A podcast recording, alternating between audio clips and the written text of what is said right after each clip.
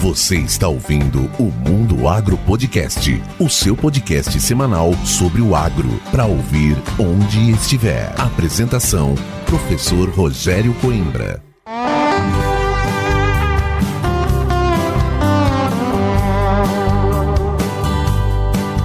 Começa agora mais um episódio do Mundo Agro Podcast, o seu podcast semanal sobre o agro para ouvir onde estiver e quando quiser. Eu sou o professor Rogério Coimbra e no episódio de hoje eu converso com o engenheiro florestal e especialista em sensoramento remoto Pablo Correia. O Pablo é engenheiro florestal formado aqui pela UFMT de Sinop e ele também possui pós-graduação em geoprocessamento e georreferenciamento de imóveis rurais e em topografia e sensoramento remoto. E nesse papo, o Pablo vai nos contar como o uso dessas tecnologias vai além dos mapas para agricultura. Então, se você gosta dessas tecnologias e quer saber um pouco mais como utilizá-las ou quer acessar esse nicho de mercado, a hora é agora. Bem, eu não preciso nem nem falar que o Mundo Agro Podcast está em todas as plataformas de podcast. E é por isso que você pode compartilhar os nossos episódios para tornar o agro cada vez mais forte. Faz o seguinte, clica aí no seu agregador de podcast e já compartilha esse episódio para a voz do agro chegar cada vez mais longe. É isso aí, recado dado, agora vamos chamar o Pablo para esse super bate-papo.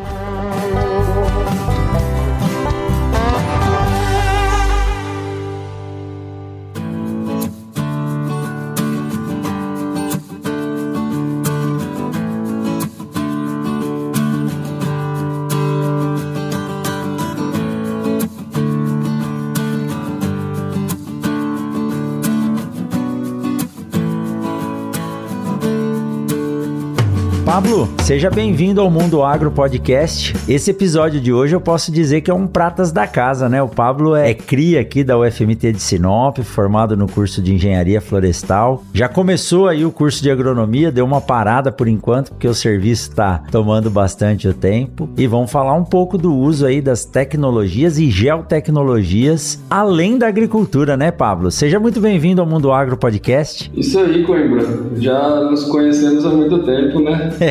desde a da engenharia florestal, agronomia, e nós somos grandes parceiros, né? A gente está sempre se ajudando e isso que é importante. É isso aí. E Pablo, o uso do drone, como você disse, a gente já foi em algumas fazendas, já fizemos alguns levantamentos e recentemente fizemos um trabalho junto a, a Egi Lopes e algo inédito, né? Nós fizemos um trabalho para verificar o efeito da plantabilidade com o uso da imagem de drone a baixa altitude, calculando a porcentagem de área coberta e não coberta. Então, existem várias possibilidades de uso dos drones, do sensoramento, mas além do que a agricultura já proporciona hoje. Mas antes de começar, Pablo, de falar diretamente desse assunto, que é um assunto que eu gosto bastante, conta um pouquinho aí da sua história, como que foi esse seu processo aí da graduação, é, chegar junto, conhecer, participar desses processos de uso de drones para levantamento ou sensoramento remoto, não somente com drones, mas com imagem de satélite também, até chegar no ponto de hoje que você atua aí como carreira com esses processos. Conta um pouco da sua história, Pablo. Então, Coimbra, eu me formei em 2015. Hoje eu atuo com geotecnologias engenharia aplicadas ao agronegócio como um todo, né?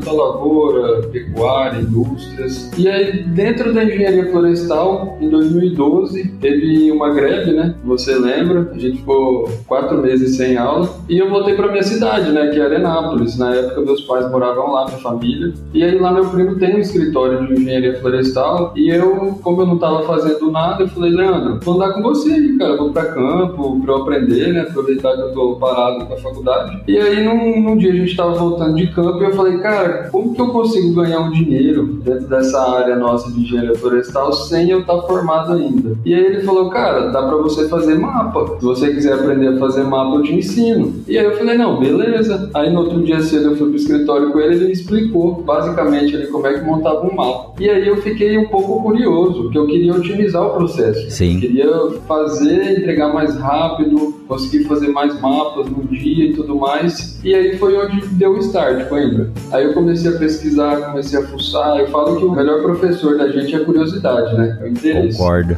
Então eu fui atrás, aí eu me formei em 2015. Nisso eu já tava, já fazia CAR, mapas, coisa básica, né? Antes de estar formado. Depois que eu me formei, com um ano de formado em 2016, eu entrei para essa área de drones, comprei o primeiro drone, comecei a trabalhar e tô aí até hoje. E aí com o tempo você vai amadurecendo, né? Você vai ganhando experiência. No começo você olha e fala, ah, que bacana, o drone ele gera é, uma ortofoto, ele gera um modelo digital de terreno da área, tá? Mas e aí? O que, que isso vai agregar ao produtor, né? Não é simplesmente entregar o produto. Sim. Eu tenho que saber essas informações. E aí, aí foi onde eu fui me capacitando, fui aprendendo e hoje eu tô nesse mercado. Que bacana. E Pablo, assim, a gente acompanhou recentemente a chegada dos drones, né? Lembro lá do primeiro Phantom, Phantom 1, Phantom 2, Phantom 3, até chegar nesses modelos mais modernos hoje. E não somente os multirotores. Quando a gente fala de drone, tem os de asa fixa também, Sim. que são extremamente úteis.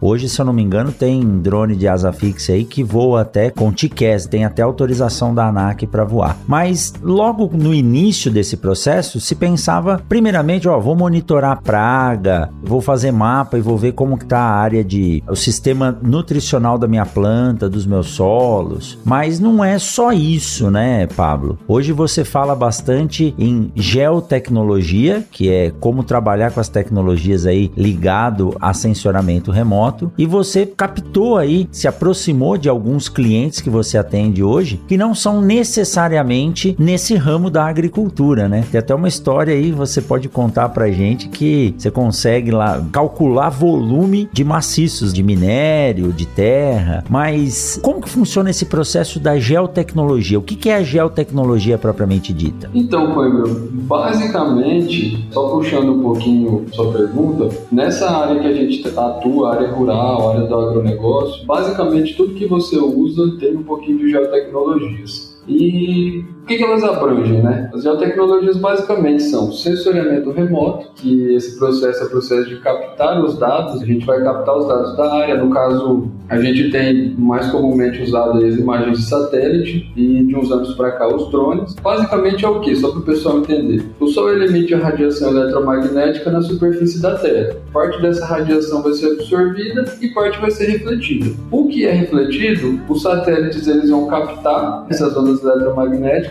e vão transformar isso em números. E esses números combinados, eles vão ser transformados em cores. Então, basicamente é isso, para imagem de satélite, para drone, para câmera de celular. Então, essa é a primeira parte, sensoriamento remoto. Depois vem o sistema de informações geográficas. Ele vai organizar todos esses dados. Então a gente vai pegar todos os dados que, a imagem de satélite nos deu, os drones, vamos organizar tudo isso. Então eles pegam toda essa informação proveniente do sensoriamento, coloca tudo certinho geograficamente. Então a gente vai saber exatamente onde está cada coisa, né? E aí depois vem a terceira parte, que é o geoprocessamento, que é o que eu tinha comentado, né? Que ela é a ferramenta para extração das informações necessárias dos dados obtidos. E também a gente usa como base para elaboração de projeto. Então, como exemplo aí, de sensoriamento remoto, temos satélite Landsat, Sentinel, Cibers, é, nesses satélites gratuitos, e temos os drones. Exemplos de sistema de informações geográficas são os programas, né, basicamente, ArcGIS, QGIS que o pessoal usa bastante, e ferramentas de geoprocessamento que a gente tem diversas, né, o ArcGIS e o QGIS ele também tem essa caixa de ferramentas para a gente poder trabalhar com geoprocessamento. Então, trocando em miúdos para o pessoal entender, vou dar o exemplo de uma calculadora. Digamos que o sensoriamento remoto são as peças da calculadora, o sistema de informações geográficas, eles vão pegar essas peças e vão montar a calculadora, e o geoprocessamento, ele é o que faz as contas. Joia, muito bacana. Olha, eu nunca tinha ouvido nessa forma de composição, porque a gente pode imaginar que tendo o drone na mão, você já está com tudo resolvido. E o drone é só o primeiro passo, ou o satélite, para captura da imagem, do dado, né? Depois ainda você tem que organizar isso e processar, né, Pablo? Exatamente. Que é a parte mais difícil, digamos assim, né? Eu falo que o drone ele é o processo inicial de um levantamento. Depois você tem que trazer para o escritório, processar os dados,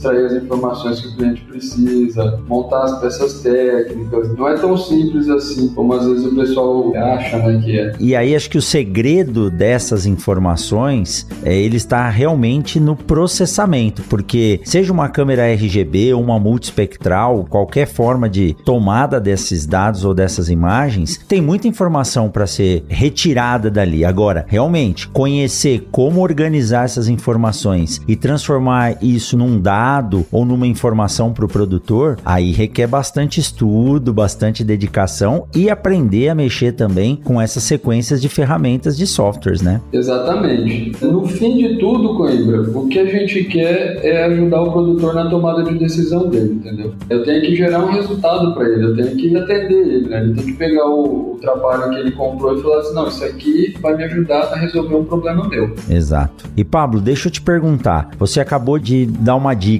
como que essa ferramenta vai resolver um problema do produtor? Então a gente já falou aqui em outros episódios com outros convidados sobre como utilizar essas imagens e os drones para agricultura. Lógico, hoje tem aí algumas coisas como desenho de linhas de plantio, implantação de curvas de nível, mas quais são essas outras formas que essas imagens ou que o sensoramento pode ajudar a parte rural em alguma questão, seja ela aí de delimitação de área, é, estudo de viabilidade? Quais são os aspectos que você tem trabalhado que auxiliam o produtor ou quem está na área rural trabalhando? Bom, Coimbra, ganho de tempo, economia de dinheiro, o cliente ele vai ter um maior entendimento do seu negócio, como um subsídio para ele tomar uma decisão, por exemplo. E outra ferramenta importante são as análises temporais né, da área de interesse. Sim. Caso seja necessário entender o histórico da área, por exemplo. E aí alguns exemplos de trabalhos que eu tenho feito para o agronegócio. Estudos de viabilidade de área para arrendamento e compra. Isso aí geralmente eu tenho feito. O pessoal quer comprar uma área, quer entender como é que funciona a área. No que, que isso aí vai ajudar? É, primeiro, a logística, né, o potencial comprador não vai precisar ir até a área no primeiro momento. Primeiro ele vai ver se aquela área vai atender ele e depois ele vai lá. Imagina uma área que é, sei lá, 2 mil quilômetros, o cara tem que ir, precisa dormir em hotel, para chegar lá e falar, meu Deus do céu, o que, que eu vim fazer aqui? É, muitas vezes precisa alocar um avião para ir lá, né, para poder ver. Isso, exatamente. Segundo ponto, na assertividade do negócio, uma, um estudo de viabilidade vai agregar para ele, vai evitar futuras dores de cabeça para o produtor, porque nesse estudo a gente identifica toda a parte ambiental, fundiária, ver se a área tem se tem reserva para recuperar, se ele ainda pode abrir um pouco mais, se ela possui certificação junto ao INCRA, né, entre diversas outras informações. E a segurança para o comprador também. Por exemplo, esses tempos eu fiz um trabalho para um cliente meu, que ele estava querendo comprar uma área, só que ele queria saber é, qual era a porcentagem de declividade até onde ele poderia plantar, por exemplo. Ó, oh, Paulo, eu consigo plantar até tal declividade, eu quero ver se essa área me atende. Eu fiz o estudo para ele e a área não atendeu ele. Ele falou, não, isso aqui não vai servir para mim. É muito morro, né, muito platô, é uma área ruim. Então ele já se desinteressou da área e já foi para outra. Ele ganhou tempo, logística, né, tudo que eu mencionei agora. A gente também usa bastante para estudos topográficos, para abertura de área. Eu tenho um cliente, por exemplo, que ele, ele comprou uma área toda fechada e ele precisava é, saber, ele precisava, na verdade, fazer uma estrada do começo até no final da fazenda. E ele falou, Pablo, já me falaram que essa área aqui, o dono anterior disse que essa área tem dois platôs grandes que atravessa a área na transversal. Eu quero saber por onde que eu vou para fazer a melhor estrada até lá no final. E aí eu fiz esse estudo para ele. Eu falei, ó, você vai pegar por aqui, né? Montei a potencial rota para ele. E aí ele até tinha dado um pouco, ele falou, cara, exatamente aqui onde eu parei era um buraco. E aqui eu tô vendo. Ou seja, ele já viu a área de cima, ele já sabe o que ele tem que fazer, ele vai economizar com combustível, ele vai economizar com maquinário, ele vai economizar tempo ele vai economizar com o picadeiro, que ele não vai precisar, o picadeiro vai precisar andar 500, 600 metros lá na frente da área para poder olhar para onde que ele vai, andar de um lado no outro da área para voltar. E ele me falou antes que ele tinha feito um mapa com ele, com um outro profissional. E ele falou, Pablo, o cara me entregou um mapa cheio de linhas aqui e eu não entendo nada disso, que são as curvas de nível, né? É. Pra gente que trabalha na área, a gente já entende mas para o produtor não. Então eu também fiz um modelo 3D para ele da área, que aí ele conhece a área em três dimensões, entendeu? Aí ficou claro, né? Isso, ele abriu no Google Chrome e ele falou, cara, ficou maravilhoso. Agora eu consigo entender a minha área, eu consigo ver certinho como que tá, onde que tá os platôs e tudo mais.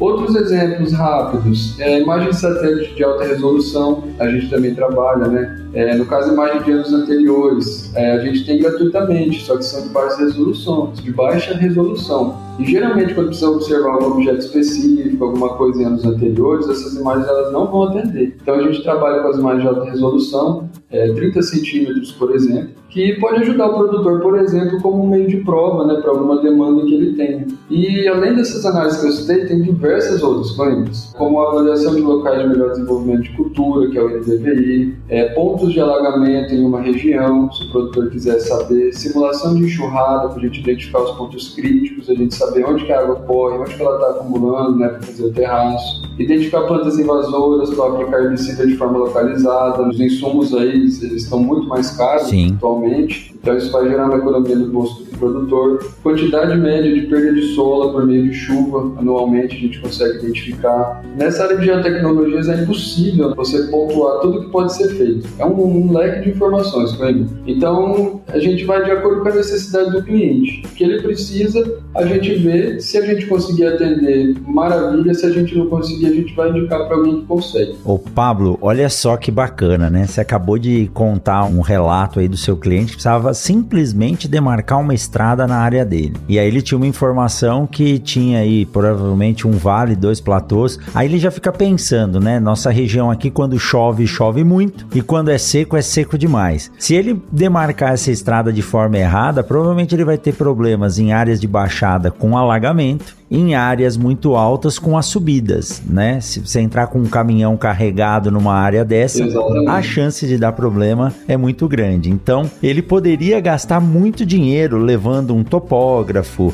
fazendo uma análise, fazendo uma análise in loco da declividade ou das distâncias e isso ia demorar muito. Então, você buscou uma imagem de satélite ou foi lá, fez o levantamento com o drone, que é possível também, né? Os drones hoje têm um bom rendimento e apresentou para ele ele em 3D. Ele abriu o celular ou abriu o computador e conseguiu ver, sentir ali realmente como é a área dele. Então você imagina só o quanto de dinheiro que esse produtor economizou com uma informação dessa. Fora que ele passa a ser muito mais preciso agora na hora de abrir a picada, porque você tem as coordenadas geográficas, ele pode marcar isso num GPS e ir na área com o GPS marcando a picada de forma precisa, né? Então esse é simplesmente é um exemplo, né, bem simples das possibilidades que a gente tem para trabalhar. E nesse caso, Coimbra, só um adendo, essa área era fechada 100% Nossa.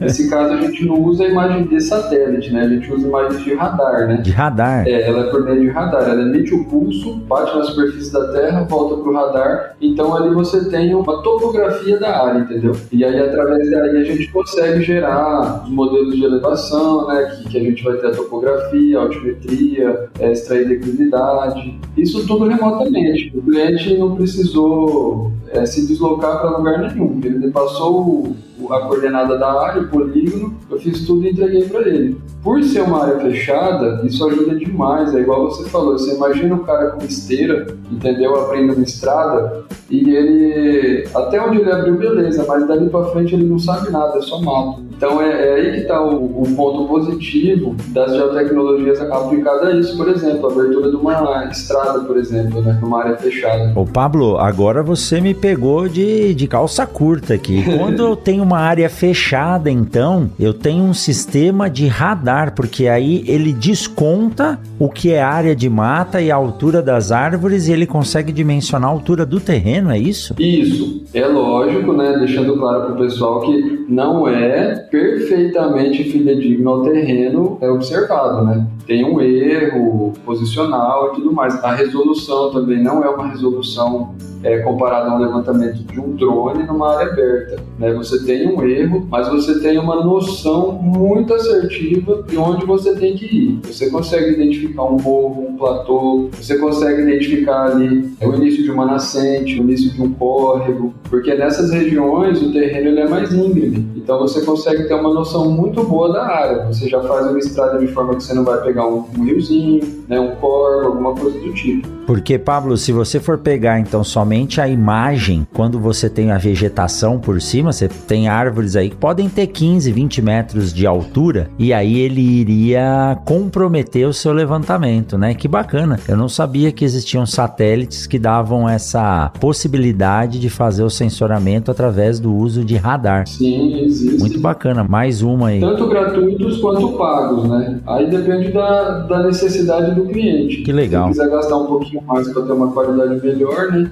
Aí você pode investir para ter uma resolução maior. Engraçado, né? Engraçado não, é, isso é, acho que é muito plausível. Para todos os sistemas, você sempre possui uma versão de uso gratuito. Eu estava na feira aqui em Sinop, inclusive a gente não conseguiu se encontrar, né? Não, não bateu os dias, Pablo. Pois é. Eu encontrei um ex-aluno aqui e ele me falou, né? Tava falando das duas áreas dele que ele planta, a dificuldade de conseguir obter as mesmas produtividades no milho. E aí ele abriu o celular dele para me mostrar como estava a cultura. Ele falou: "Ó, oh, professor, esse aplicativo que eu uso aqui, ele me permite fazer 10 fotos por mês gratuitas em tempo real". E ele abriu lá e fez o, o polígono da área dele em tempo real para ver como estava a coloração do milho, as variações de manchas. Então, sempre, né, quem quiser trabalhar consegue trabalhar, é lógico, com algumas restrições, mas é possivelmente você trabalhar com as imagens e, e dados fornecidos gratuitamente, né, Pablo? Sim, exatamente.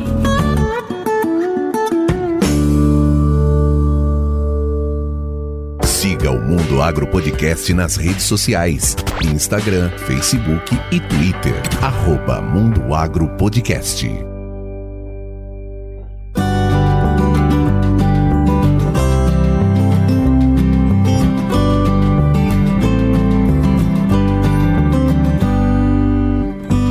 Pablo, olha só, continuando nessa sequência aí, você fala sempre puxando para o lado da engenharia, tem muita coisa para se fazer. E como que é essa história aí de calcular volume, né? Volume de cavaco, volume de, de mineração. Você consegue determinar o volume? Como que isso era feito ou como é feito sem o uso do sensoramento? Então, Coimbra, basicamente os trabalhos de engenharia é, que eu faço, 80% a gente realiza com drone. E aí, assim, para o pessoal entender, não é um drone comum. Você compra um Phantom 4, vai para campo e realiza, porque você vai ter um erro posicional, né? um erro de precisão, de acurácia, tanto absoluta quanto relativa. Então, esse drone que a gente trabalha é um drone com uma tecnologia PPK, é um drone que ele dá uma acurácia em média de 5 centímetros, e ele é como se fosse um mini satélite, né? um satélitezinho de bolso. Eu vou lá, levanto o drone, capto os dados e vou para o escritório. Quais os produtos que ele me gera? Mapas de altimetria, mapas de declividade, é, eu consigo extrair as curvas de nível. E aí, como exemplo, é, já fiz trabalhos para piscicultura, né, que o engenheiro queria saber é, até onde que ele podia subir o nível da água no tanque. Então, as curvas de nível elas são usuais para isso. Também já fiz trabalhos para implantação de confinamento, é, o processo de licenciamento das curvas de nível, é, divisões de talhões, cálculos de área, é, por exemplo, já fiz trabalhos que o cliente queria saber exatamente quanto que era a área plantada, né, para ele poder fazer o contrato de arrendamento, é, parte de locação de divisas, como trabalho de engenharia também, projetos de terraço, projetos de, de plantio para culturas e os cálculos de volume, né, de cavacos que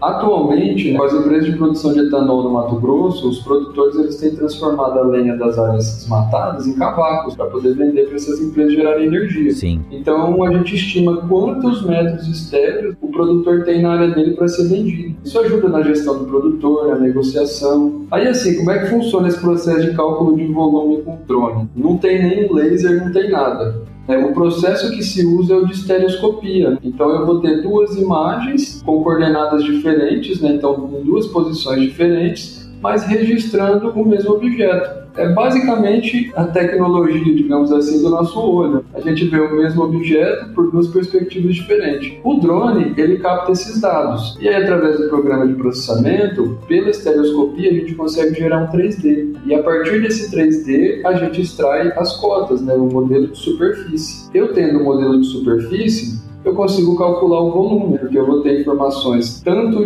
do plano cartesiano, que é x e y, como do plano z, que é altitude. Então eu consigo estimar a volumetria. Esse cálculo de volumetria de uma pilha, ele é muito acurado. A estimativa que a gente faz é para a área toda, porque geralmente quando o produtor está limpando a área, ele vai gerar os montes de lenha. E nessa lenha tem espaço vazio internamente, entendeu? Então a gente faz todo um estudo para poder estimar o mais próximo possível quanto de metro estéreo ele vai ter na área dele quando ele limpar tudo. É, você imagina só o quanto que não se economiza de tempo também fazendo um levantamento dessa forma. Exatamente. E como a tecnologia tem evoluído em relação a isso. Agora, Pablo, uma coisa que me chamou a atenção é a demarcação, né, o levantamento de curvas de nível e você falou também de linhas de plantio, que é o, o produtor pede para você determinar qual o sentido que ele vai caminhar e qual que é a vantagem dele ter as curvas de nível demarcadas via drone e qual a vantagem que ele tem também de programar as linhas de plantio. Então, Coimbra,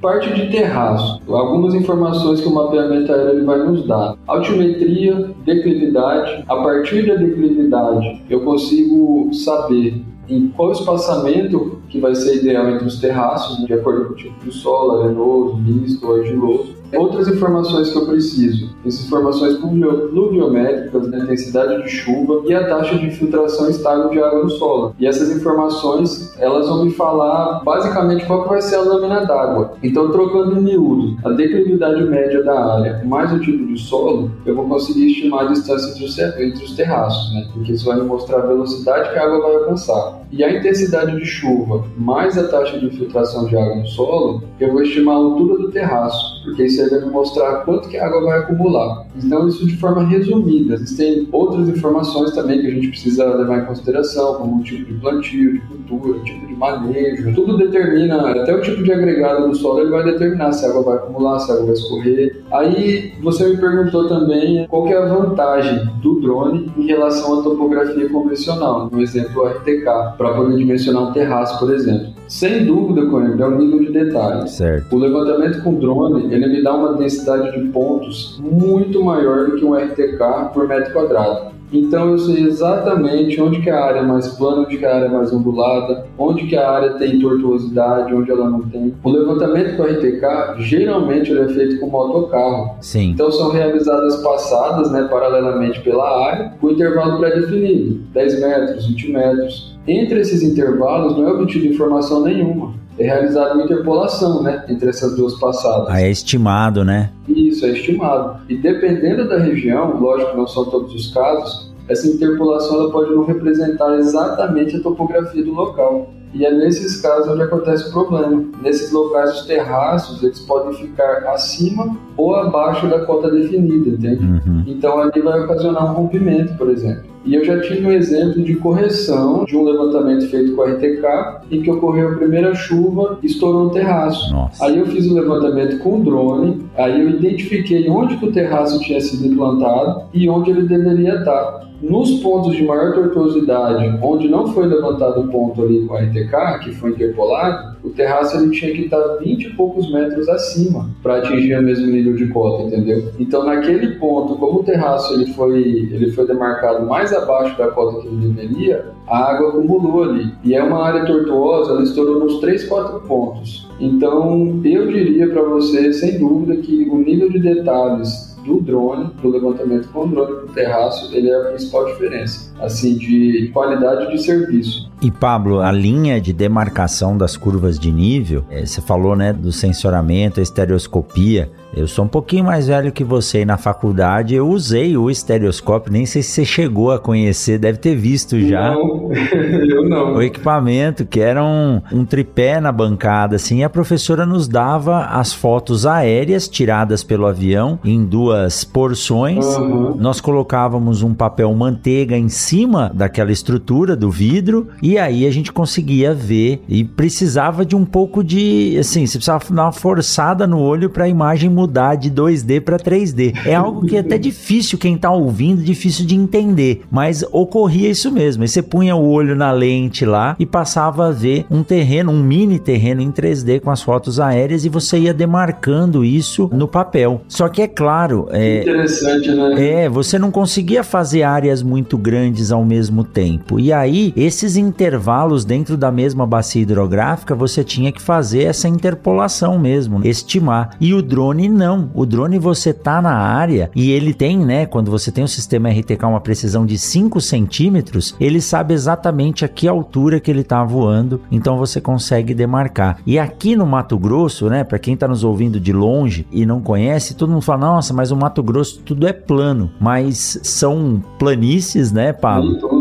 Que podem ter aí 10 quilômetros de linha de plantio com 1% de declividade, isso aí vai dar 100 metros de desnível. A água pode até ganhar velocidade se não tiver um sistema de contenção adequado ou como você disse, uma curva de nível mal implantada e um terraço elevado no lugar errado, ele pode sim acumular água ao invés de promover a infiltração dela e a força dessa água pode romper o terraço e causar iniciar um processo de erosão. Exatamente. E aí gera todo um custo e uma dor de cabeça, né, Cleber? Então é, é importante é, o produtor, ele às vezes não ir pelo mais barato, porque a topografia ela é um nome só, mas é, existe todo tipo de trabalho dentro da topografia. Exato. Então é importante ele sempre optar dentro dos trabalhos de topografia a qualidade. E Pablo, em linha de plantio, olha só, eu já conversei né, com alguns produtores e que existem semeadoras aí de 60 pés, grande, e aí você começa a entender a dificuldade que o produtor tem de fazer a movimentação, por exemplo, da semeadora dentro de um pivô, porque se ele for seguir simplesmente a linha de declividade ou a curva de nível, vai chegar um momento que ele tem que fazer um zerinho com a semeadora para poder atender o que precisa. Aí você precisa, além de ter a dimensão do nível do terreno, você precisa programar também qual é a melhor forma da semeadora caminhar na área para que ele tenha rendimento operacional e não gaste muito tempo com manobra. E isso aí você consegue fazer com o drone também, né, Pablo? Isso, aham. Com o drone a gente consegue extrair todos os dados né? e através do geoprocessamento a gente consegue gerar as linhas de plantio. Basicamente, é montado no escritório todo o trajeto que o maquinário vai realizar no momento do plantio. O produtor ele já vai com a logística pronta para campo. E vale ressaltar porque esse tipo de projeto ele é possível em maquinários que possuem piloto automático. E com isso, o plantio ele pode ser realizado, como você falou, em sentido único ou respeitando a topografia da área. E nesse projeto, várias análises podem ser realizadas, como é, o sentido de plantio ideal para plantar maior quantidade de semente, ou o melhor sentido para o produtor realizar menos manobras, como você citou, ou ainda qual que vai ser o melhor sentido de plantio dele para evitar maiores declives ao longo das linhas plantadas. E já no caso do plantio em nível não, aí todo plantio é realizado no sentido das curvas de nível da área. É lógico que a gente otimiza, né? Não é exatamente como as curvas de nível, porque como você disse, é, vai ter região que o maquinário vai ter que dar um zerinho. Então a gente otimiza respeitando toda a parte de movimentação do maquinário e as curvas de nível da área. Então, de forma resumida, o produtor ele vai para campo sabendo exatamente o que ele vai fazer, né? Tudo isso da melhor forma possível para ele. E Pablo, tem produtores que preferem plantar no sentido leste-oeste, que é o sentido onde passa o sol. E aí você pergunta, mas por que você quer fazer isso? Fala, bom, primeiro lugar que eu tenho uma sanidade melhor, porque o sol acaba diminuindo aquela umidade que eu tenho na parte de baixo da cultura. Teoricamente, todas as plantas vão pegar sol da mesma intensidade. Olha o nível de detalhe que o produtor já pensa hoje e a tecnologia pode nos ajudar em relação a isso. Exatamente. Ô Pablo, e me diz uma coisa então, se a gente pudesse resumir, falar para quem tá nos ouvindo aqui ou pro produtor, por que que ele deve ou qual que é a vantagem de trazer esse tipo de tecnologia? Eu já antecipo. O grande Dirceu Gassen sempre dizia, é no capricho e no detalhe que está a diferença. Então, se hoje a gente tem a possibilidade de ter esse detalhamento nos auxiliando, né, na lavoura, e aí seria interessante você, dentro do possível, né, dizer se esse custo é muito alto ou ele se paga. Eu já vejo que ele se paga, né? Pessoa aí que foi determinar ou delimitar a estrada ou quem está fazendo um cálculo de volume, mas na agricultura, né? Vou demarcar as linhas de plantio e saber onde eu vou passar. Provavelmente o ganho que ele tem é muito maior do que o investimento que ele faz. Mas quais são as vantagens de se aderir a esse tipo de sistema aí, a otimização, principalmente para a agricultura agora? Bom, quando são várias, né? Como Otimização do ciclo de produção, né? isso vai gerar um aumento na eficiência né, e no controle operacional do plantio. É, isso vai gerar economia de tempo e combustível para o produtor, né? Ele já vai, como eu disse, ele vai. E tempo vale muito hoje, né, Pablo? Exatamente, ele já vai sabendo o que ele tem que fazer, ele não vai ficar perdendo tempo na lavoura. Eu tenho o exemplo de um cliente meu que ele falou: Pablo, eu queria fazer as linhas de plantio porque eu tenho problema às vezes com funcionário, troca de funcionário, e eu queria padronizar tudo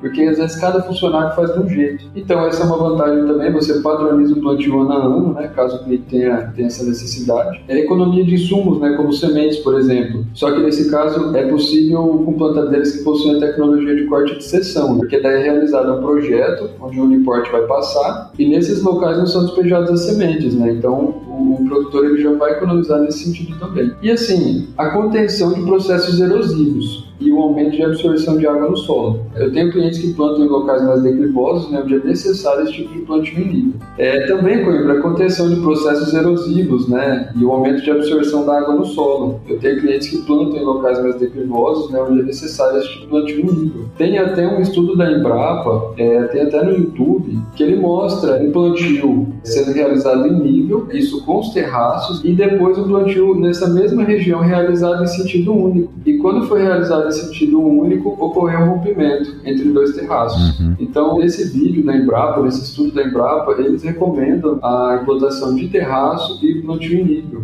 mesmo com, com muita palhada sobre o solo. E também eu tenho feito alguns trabalhos aqui na região para silvicultura também, porque geralmente são áreas que não são viáveis para agricultura, né, por serem muito declivosas. Então, o plantio em nível é essencial para evitar erosões e perda de planta no, no início do desenvolvimento, porque quando você acaba de plantar numa área muito declivosa, você pega um ciclo de chuva, a água ela corre muito rápido. Para a silvicultura, ela leva muitas plantas, né? Às vezes a planta está pequena ainda. Além além de problemas como perda de nutrientes do solo, e isso pode gerar lá processos. Isso, uhum. Pode gerar processos de eutrofização, de cursos de água. Então, é sustentável também você fazer um trabalho que faça com que o ambiente de produção ele seja o mais controlado possível. Então, é o que eu digo. Eu sou viciado em tecnologia, em ciência, e eu sei que isso sempre ajuda o produtor a produzir de forma mais econômica e de forma mais sustentável. Muito bacana, Pablo. Isso, hoje é como se o produtor, com toda essa tecnologia, né, Pedro, é como se ele estivesse afiando cada vez mais a ponta do machado ali. Né? Exato. Né?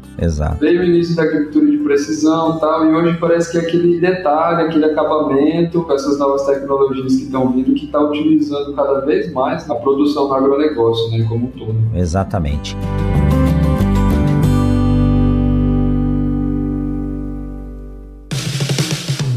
O Mundo Agro Podcast faz parte da rede Agrocast, a primeira e maior rede de podcasts do agro do Brasil. Acesse www.redeagrocast.com.br.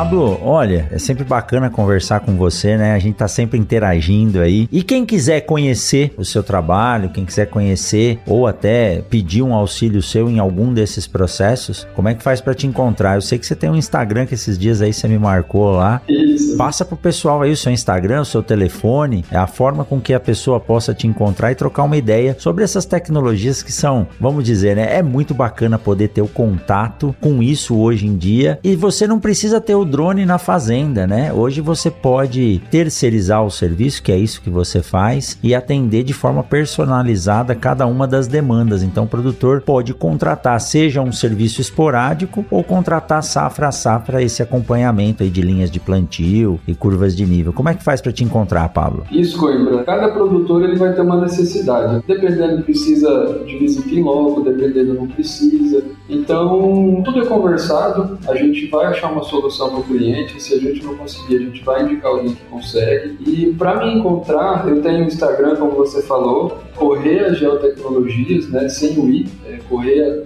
é, Geotecnologias.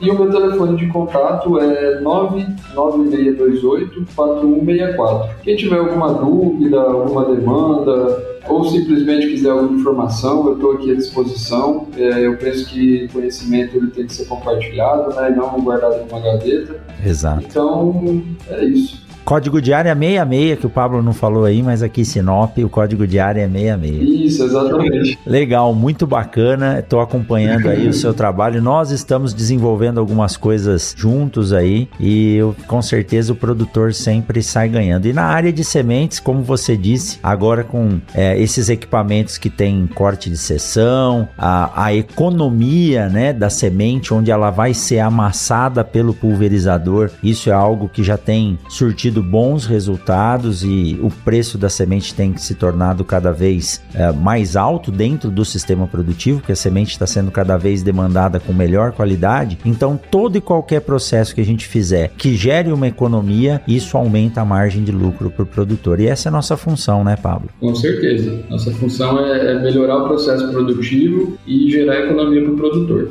E o prazer, né, de ver os acadêmicos que passaram aqui pelas cadeiras da UFMT se desenvolvendo aí, tocando seus trabalhos, tocando trabalho com gosto, né, fazendo as coisas com paixão. Isso, isso é um, é um orgulho muito grande para nós que tivemos aí a oportunidade, é, não, não propriamente dando aula para você, eu não sei se eu dei aula para você ou não na época da engenharia florestal, né? Dei aula uhum. nessa retomada aí. Foi agronomia. Na agronomia, mas é um prazer muito grande a gente acompanhar acompanha, conhece, vê os rostos passando ali por dentro da universidade e é uma satisfação muito grande ver vocês aí alçando voos cada vez mais altos. Muito obrigado, viu, Pablo? De nada, Coimbra. Obrigado eu pelo convite, né? E obrigado também a todos os ouvintes, né, que disponibilizaram um pouquinho do tempo deles para escutar esse bate-papo nosso aqui. É isso aí, é isso aí. Pablo, um forte abraço e a gente se encontra na semana que vem em mais um episódio do Mundo Agro Podcast. Até mais. Tchau, tchau, Pablo. Até mais. Você acabou de ouvir o Mundo Agro Podcast, o podcast semanal sobre o agro disponível na sua plataforma de áudio preferida. Siga o Mundo Agro Podcast no Spotify ou na Amazon, assine no Apple Podcast e se inscreva no Castbox ou no Google Podcast. E favorite no Deezer, assim você receberá uma notificação a cada novo episódio publicado. Eu sou o professor Rogério Coimbra e encontro você na semana que vem em mais um episódio do Mundo Agro Podcast.